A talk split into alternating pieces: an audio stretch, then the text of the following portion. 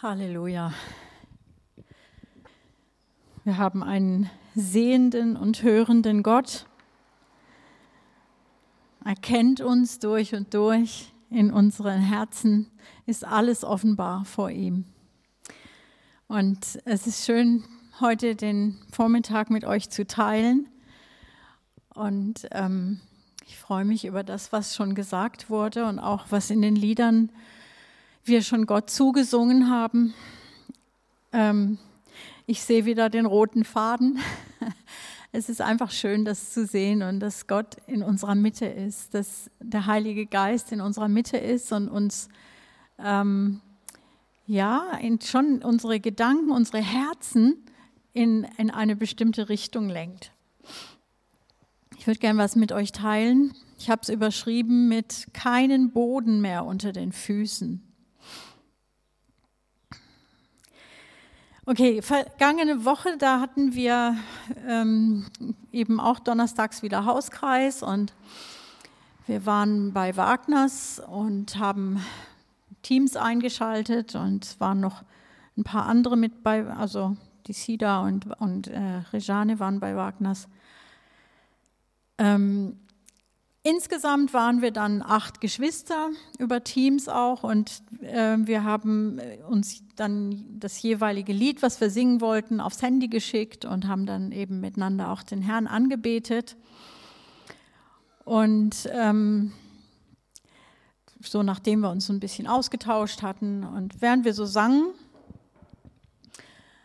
von, von einzelnen Gebeten unterbrochen, da entstand so eine Atmosphäre ähm, der Ergriffenheit und Hingabe. Ähm, einige von uns waren sichtlich berührt und von der Gegenwart Gottes und, und von dieser, also ich spürte einfach so diese wohltuende Heiligkeit Gottes. Das passierte jetzt äußerlich, passierte da gar nicht so viel, ja. Es war mehr so inwendig, in mir war so meine Wahrnehmung war so eine große Freiheit oder zumindest mal so, die, es öffnete sich eine Tür zu einer großen Freiheit. Wir haben sie wahrscheinlich nicht alle ergriffen, aber es war schon so, die Atmosphäre kommt. Es ist Freiheit. Und ähm, war so, wie, wie, wie wenn der Heilige Geist oder es, der Heilige Geist ermutigte uns, loszulassen. Erwartungen, Klischees, vielleicht die Planung für den Abend oder so. Einfach mal loszulassen. Und zuerst fühlte ich mich ein bisschen irritiert. Es war so ein Moment, wo ich nach einem Geländer griff, bis ich merkte, nee, da ist eine große Gelassenheit. Ich kann das genießen, diese friedvolle Stimmung. Gelöst. So nach, dann gab es noch verschiedene Bibelworte in dieser Zeit und wir hatten dann auch eine Zeit der Fürbitte für Personen, die uns jedem in seinem Umfeld so sehr auf dem Herzen lagen. Schließlich haben wir noch ein Kapitel weitergelesen im Kolosserbrief. Das ist so gerade, wo wir dran sind. Und dann mal wieder nochmal Austausch und am Ende haben wir mit dem Dankgebet den Abend abgeschlossen. Und irgendwie war dieser ganze Abend ähm, für mich ähm, wie so eine, ein Schritt weiter. Und ich war, es war vielleicht nicht für jeden so an dem Abend, aber ähm, letztendlich war dieser Nachklang wohltuend und stimmig. Ihr kennt es bestimmt auch, wenn man sowas mal erlebt. Ja, man erlebt einfach, das ist, da ist eine Leitung, die ist nicht von Menschen gemacht. Da ist eine, ein Friede, der ist größer als das, was wir selber produzieren können. Da ist etwas, da liegt was in der Luft, wo Gott uns begegnet. Ich war einfach hinterher nochmal, also war ich, war ich einfach glücklich, wieder mal, weil ich hatte sowas auch schon öfter mal erlebt, eine, eine kleine Gemeinschaft ähm, stattgefunden hat, in der, in der einfach Gott da war.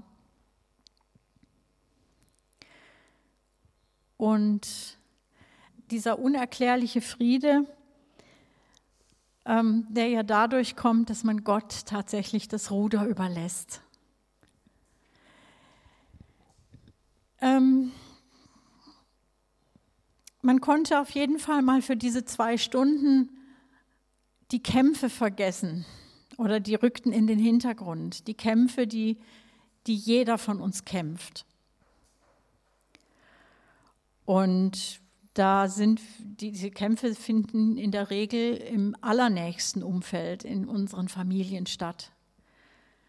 Das klingt vielleicht komisch, keiner möchte in seiner Familie ein Problemfall sein oder einen Problemfall haben, aber Fakt ist, dass in unseren Familien die Kämpfe stattfinden, in, in uns drin sogar. Das können die verschiedenen Sprachen sein, die ein Ehepaar spricht. Das können Konflikte sein, die wir mit heranwachsenden Kindern haben oder mit unseren alt gewordenen Eltern oder was auch immer. Die Familie ist unter anderem auch ein Schmelzofen. Ähm, da hat ja jede Generation so ihre speziellen Punkte, Herausforderungen. Wir hatten an dem Abend auch darüber nachgedacht, ähm, was bedeutet, ähm, wenn Jesus sagt, wo zwei oder drei in meinem Namen versammelt sind oder was ihr bitten werdet in meinem Namen. Was heißt in meinem Namen? Da haben wir drüber nachgedacht und haben mal so gesammelt. Was bedeutet in meinem Namen, also in dem Namen Jesu? Was bedeutet das?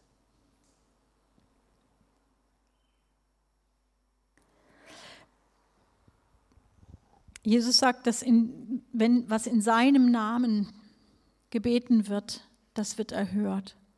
Er sagt, wo zwei oder drei zusammen sind in seinem Namen, ist er selber da. Also muss es etwas Besonderes sein in seinem Namen.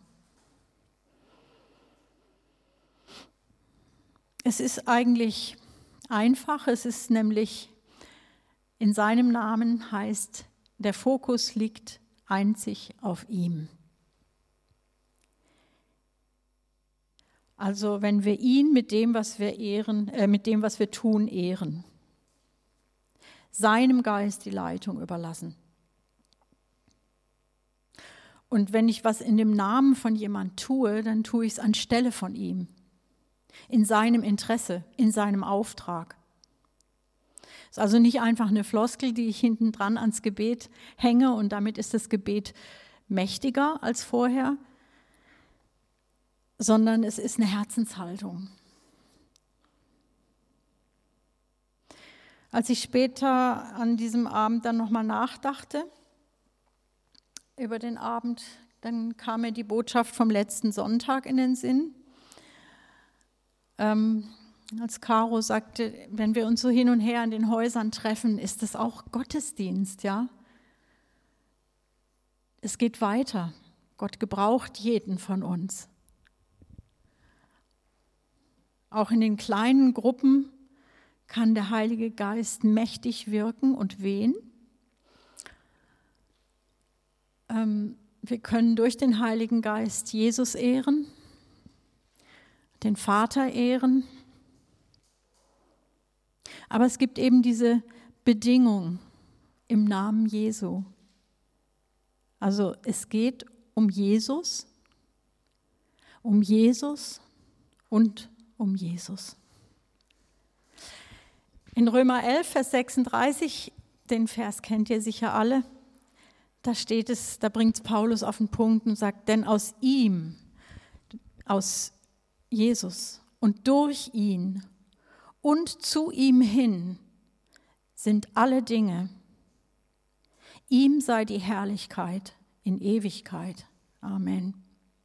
Und in Kolosser 1, Vers 16, denn in ihm ist alles in den Himmeln und auf der Erde geschaffen worden, das Sichtbare und das Unsichtbare.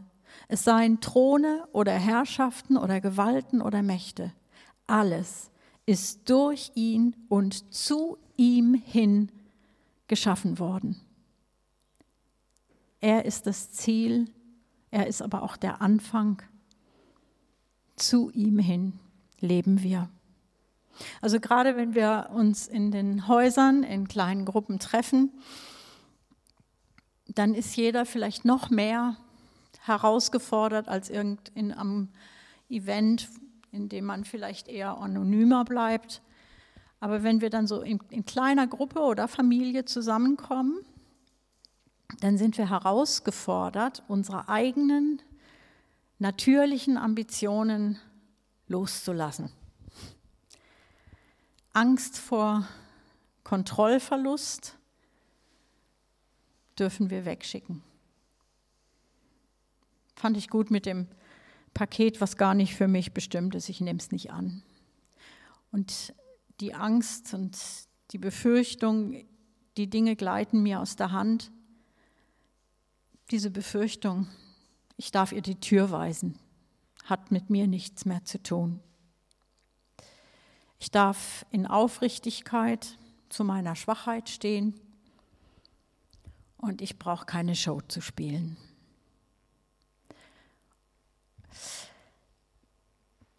Wenn ich, wenn ich noch tue, als wäre bei mir alles in Ordnung, als hätte ich keine Konflikte, als hätte ich keine Dinge, über die ich noch keine Antwort habe, dann wird es anstrengend.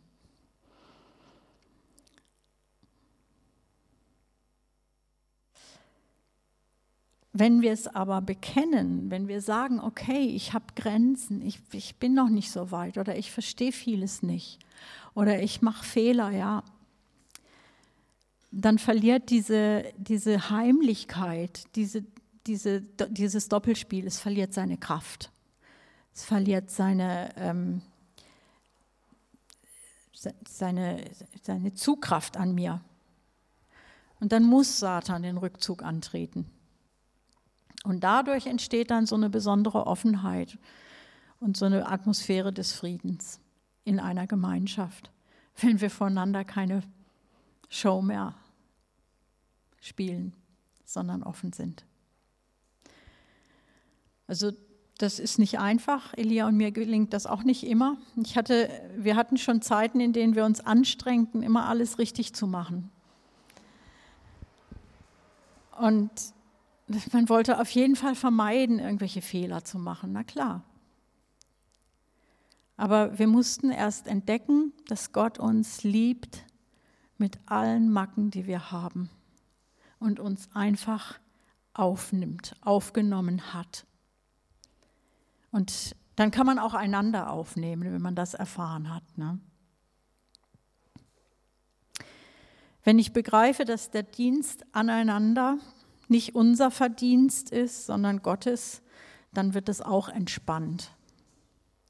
Also wenn ich mich in der Gemeinde, in welcher Form auch immer, gefordert sehe, in irgendeinem Dienst, sei es ein geistlicher Dienst, sei es ein praktischer Dienst, sei es ein Gebetsdienst, wie auch immer, ähm, wenn ich sehe, das ist nicht meine Leistung, es ist nicht mein Verdienst, es ist nicht das, was ich tun muss, wenn ich loslassen kann und sage, okay, der Heilige Geist wirkt es in mir, er hat es mir geschenkt.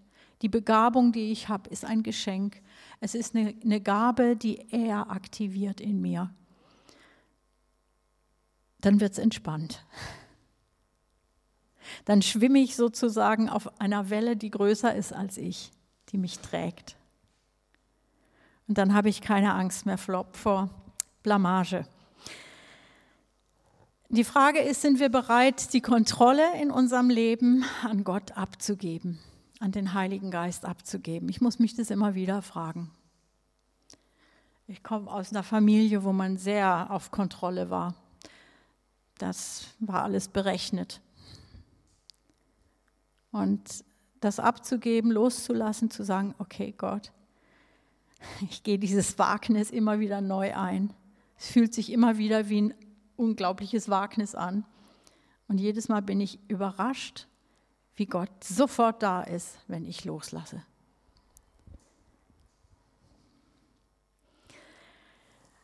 Ähm, die, die hauptsächliche Stelle, die ich heute mit euch lesen möchte, ist, ähm, steht in Hesekiel 47, kennt wahrscheinlich jeder von euch. Ähm, das ist eigentlich eine Vision, die Hesekiel da bekommt, die sich im tausendjährigen Friedensreich erfüllen wird. Und zwar physisch auf dieser Erde. Aber das Wort Gottes ist vielschichtig und ich glaube, dass diese Vision auch ein ähm, Beispiel, ein Bild für dich und mich ist in unserer Zeit und für unser Leben hier auf der Erde jetzt. Und ähm, bezieht sich wahrscheinlich genau auf die Situation, in der du dich gerade befindest und manche von uns sind ja auch an mehreren Fronten beschäftigt.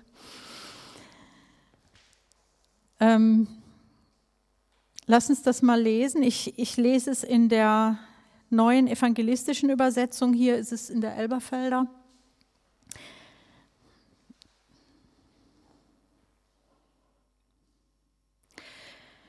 Dann führte er mich zum Eingang des Tempels zurück und ich sah, wie unter der Türschwelle Wasser hervorquoll. Unter der Türschwelle. Es kam an der Südseite des Tempels heraus und floss südlich am Altar vorbei nach Osten ab, denn die Vorderseite des Hauses war nach Osten gerichtet. Dann führte er mich durch das Nordtor hinaus und ließ mich außen um die Anlage herumgehen zum äußeren Osttor. Rechts davon floss das Wasser hinaus. Als der Mann mit der Messschnur in der Hand nach Osten hinausging, maß er 500 Meter ab und ließ mich durch das Wasser hindurchgehen. Also 1000 Ellen sind ungefähr 500 Meter. Es reichte mir bis an die Knöchel. Dann maß er wieder 500 Meter ab und ließ mich durch das Wasser warten. Es reichte mir bis zu den Knien. Darauf maß er wieder 500 Meter ab und ließ mich durchwarten. Das Wasser ging mir bis an die Hüften. Als er noch einmal 500 Meter abgemessen hatte, war das Wasser zu einem Fluss geworden, den ich nicht mehr durchwarten konnte. Man hätte schwimmen müssen. Hast du das gesehen, Mensch? sagte er zu mir und führte mich zum Ufer zurück. Da sah ich auf beiden Seiten des Flusses sehr viele Bäume stehen. Er sagte zu mir, das Wasser fließt immer weiter nach Osten, in die Araba, hinunter und ergießt sich ins Tote Meer. Dort wird das salzige Wasser gesund werden. Überall, wohin der Fluss kommt, bringt er Leben. Alle Tiere gedeihen überhaupt alles, was sich regt. Das tote Meer wimmelt von Fischen, weil sein Wasser, seine, sein Wasser gesund geworden ist. An seinem Ufer werden Fischer stehen, von Engedi bis en Eglaim breiten sie ihre Netze zum Trocknen aus. Fische jeder Art wird es dort wieder geben, zahlreich wie im Mittelmeer. Nur die Sümpfe und Tümpel werden nicht gesund, sie bleiben dem Salz überlassen.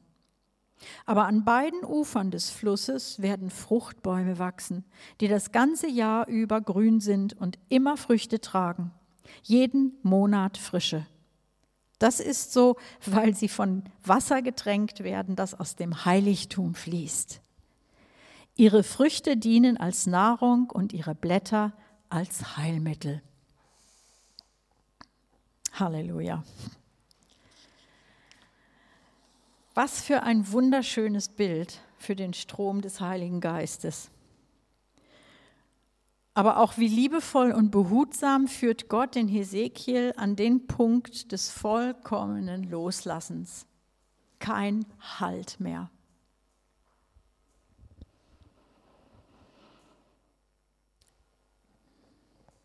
Wenn wir diesem Strom begegnen, dann gibt es nur eins, stell dich ihm nicht entgegen, sondern geh hinein. Du wirst mit Sicherheit auch von Gott damit vertraut gemacht werden. Das ist seine Absicht. Am Anfang wirst du vielleicht ein bisschen drin planschen. Unser Vertrauen muss erweitert werden.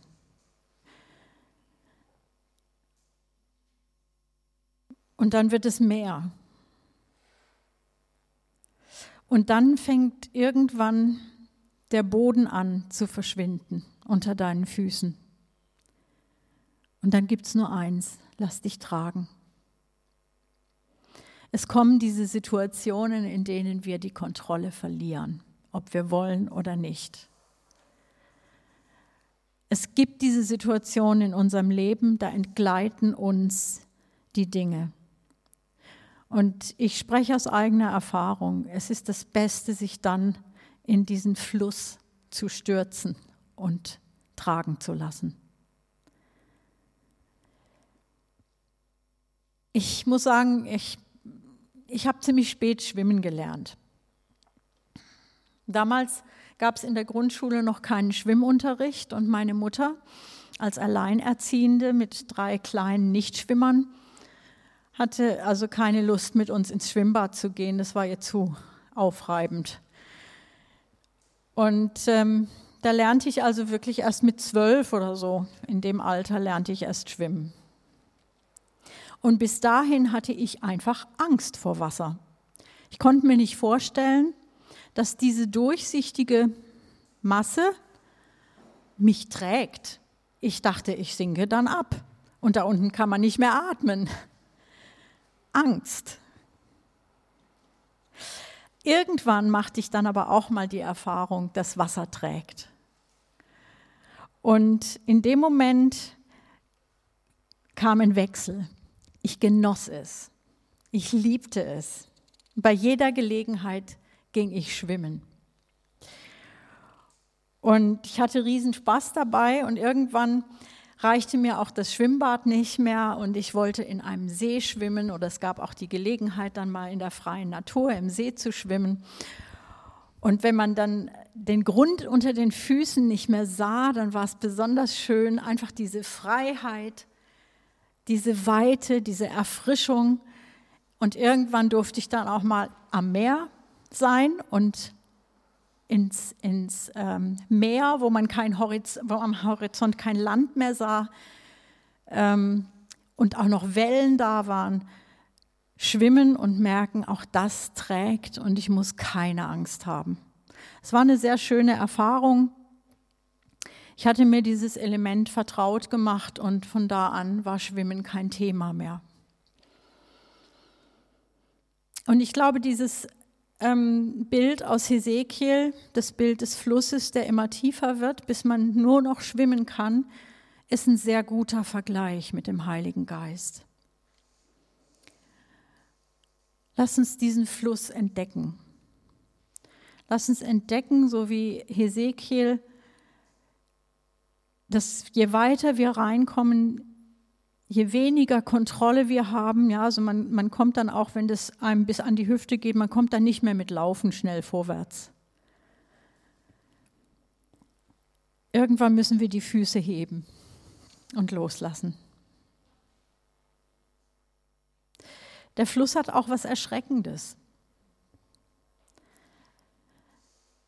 Gestern Abend haben wir ähm, einen Ausschnitt aus dem Film gesehen, ähm, Abraham und wie er Gott begegnet und wie er, ähm, wie Gott zu ihm auch ihn herausfordert, seinen Gehorsam, seinen Glauben herausfordert und sagt, ähm, gib mir deinen herzallerliebsten Isaak, gib ihn mir, opfere ihn, gib mir ein Brandopfer. Und das, der Schauspieler hat das super dargestellt, diese Erschütterung, diese Erschütterung, was Gott da fordert. Manchmal lässt es Gott zu, dass wir richtig, richtig erschüttert werden, wenn wir merken, was heute auch schon kam. Ich glaube, von bei Klaus sagte sowas. Ähm, genau. Es sind nicht immer die angenehmen Wege, die Gott uns führt. Es gibt Erschütterungen und wir erschrecken vor Gott.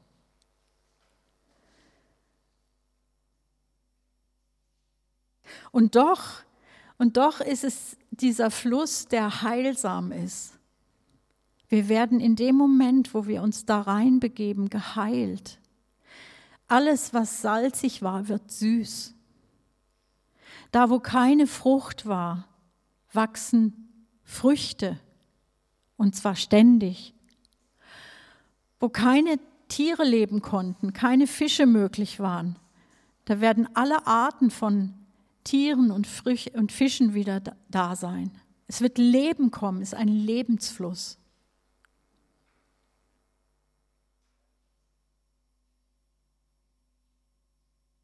Gott möchte, dass wir schwimmen lernen, uns dem Strom überlassen, treiben lassen, erleben, wie unglaublich schön es ist, dies, von diesem Strom getragen zu werden, geheilt zu werden. Und mein starker Eindruck ist, dass wir als Gemeinde, und ich würde sogar sagen als Leib Christi ähm, unserer Zeit, ähm, durch, durch diese ungewöhnlichen weltweiten Umstände ganz neu herausgefordert sind, uns diesem Fluss zu stellen nicht mehr länger am Ufer zu stehen und zu sehnen, ach, wäre das schön, wenn ich schwimmen könnte oder hm, ich würde ja gern, aber ich traue mich nicht. Was auch immer dich zurückhält. Es fängt vielleicht damit an, dass du Gott bittest, wenn du da am Rand des Flusses stehst, deine Ängste zu offenbaren, aufzudecken. Was macht mir eigentlich Angst? Und der nächste Schritt ist Buße, zu sagen, okay, es tut mir leid, ich will das nicht mehr länger. Ich will nicht mehr länger an Gottes Liebe zweifeln. Hattest du tatsächlich gedacht, du wärst benachteiligt? Hattest du tatsächlich befürchtet, zu kurz zu kommen?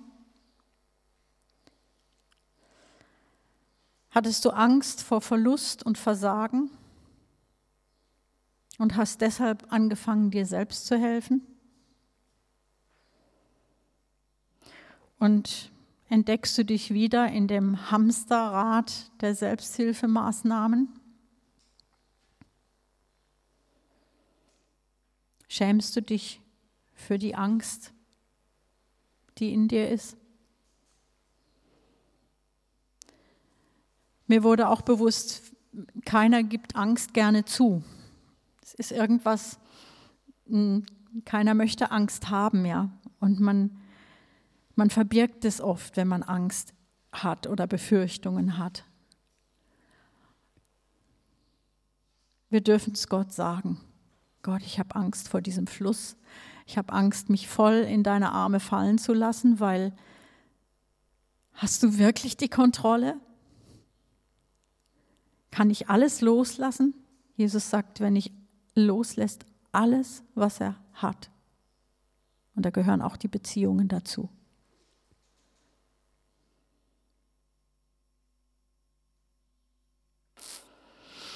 Das Blut Jesu ist unsere Zutrittserlaubnis zu diesem Fluss.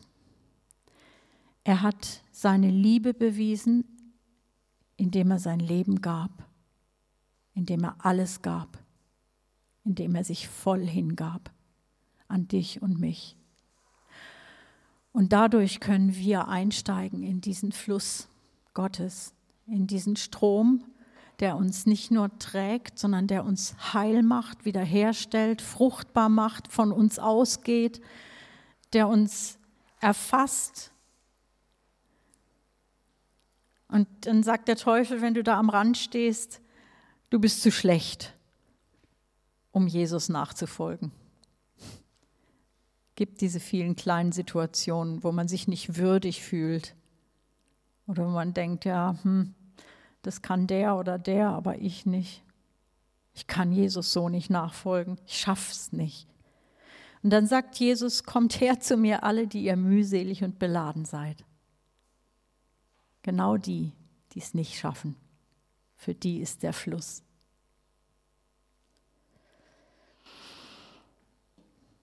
Gott bietet uns ein ganz wunderbaren, viel schöneren Weg an, als die Ärmel selber hochzukrempeln und die Umstände meistern zu wollen, in denen wir so stehen. Wir dürfen uns in diesen Geist geben, in diesen heiligen, wunderbaren Strom des Lebens und darin treiben lassen. Halleluja. Und dann sind ganz bestimmt Menschen auf dem Plan, die sich empören über deine Unbekümmertheit, über deine Sorglosigkeit. Oder sie werden, wenn sie sich nicht empören, dich doch zumindest belächeln, nicht ganz ernst nehmen oder auch eben richtig Anstoß nehmen, dich bekämpfen.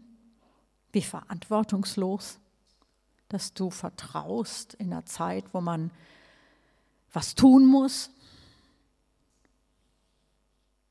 Lass dir kein schlechtes Gewissen machen.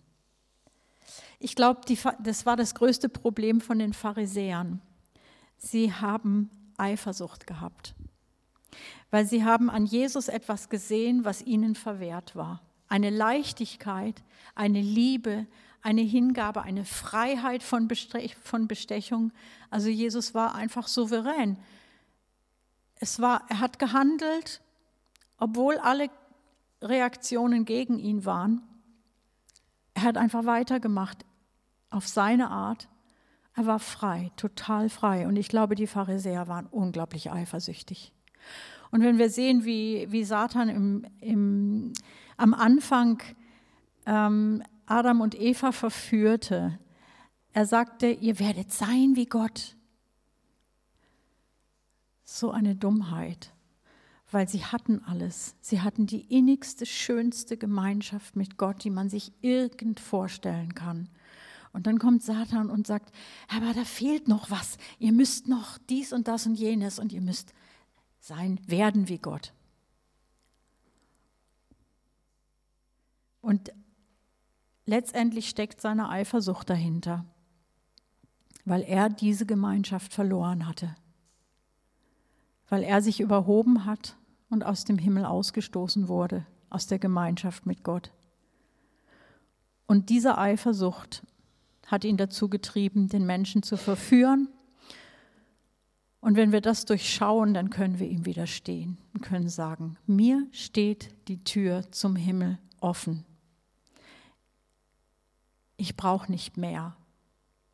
Der Vater im Himmel ist für mich. Wer könnte gegen mich sein?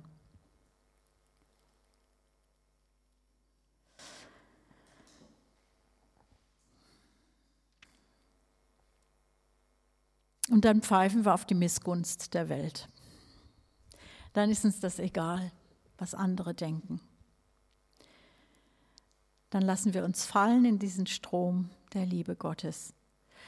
Heute Morgen hat Esther in die Frauengruppe ein Video gestellt und ähm, ich guckte heute Morgen da rein und sah das und guckte mir das an und dachte, hm, sie wusste gar nicht, worüber ich sprechen will. Und ähm, ich würde es gern mit euch angucken. Es ist nicht lang, es ist ein Lied, aber die Bilder dazu sind auch entsprechend passend. Und ich glaube, dass Gott das heute zu uns sagt, komm, komm. So wie zu Hesekiel, komm und geh weiter in diesen Strom hinein. Also ähm, das, was sie geschickt hatte, da war auch noch ein Untertitel drunter. Bo heißt komm. Also wenn er zum Schluss Bo singt, dann heißt es komm. Und ähm, ich glaube, dass wir jetzt auch heute Mittag eine gute Zeit haben miteinander in den Häusern und wo wir jetzt sind, in der Gemeinschaft, dem Raum zu geben zu wissen, es geht weiter. Wir sind jetzt, das ist jetzt hier nicht zu Ende irgendwann, sondern es geht weiter und dieser Fluss ist da und du kannst reingehen in diesen Fluss. Und auch morgen, wenn die Arbeit anfängt, während du mitten um dich rum ist vielleicht äh, Herausforderung und Anstrengung und Konzentration. Aber du darfst wissen, der Fluss ist da. Und wir können jederzeit uns von ihm tragen lassen. Jeden Tag. Es hört nicht auf. Und wir haben freien Zutritt. Was für ein Geschenk. Vater, ich bete, dass du uns, dass du uns das Herz öffnest für diesen wunderbaren Strom. Dass wir bereit sind, loszulassen, dass wir alles am Ufer liegen und stehen lassen und eintreten in deinen Strom, bis er uns trägt, bis wir in der Lage sind, uns wirklich von dir völlig treiben zu lassen.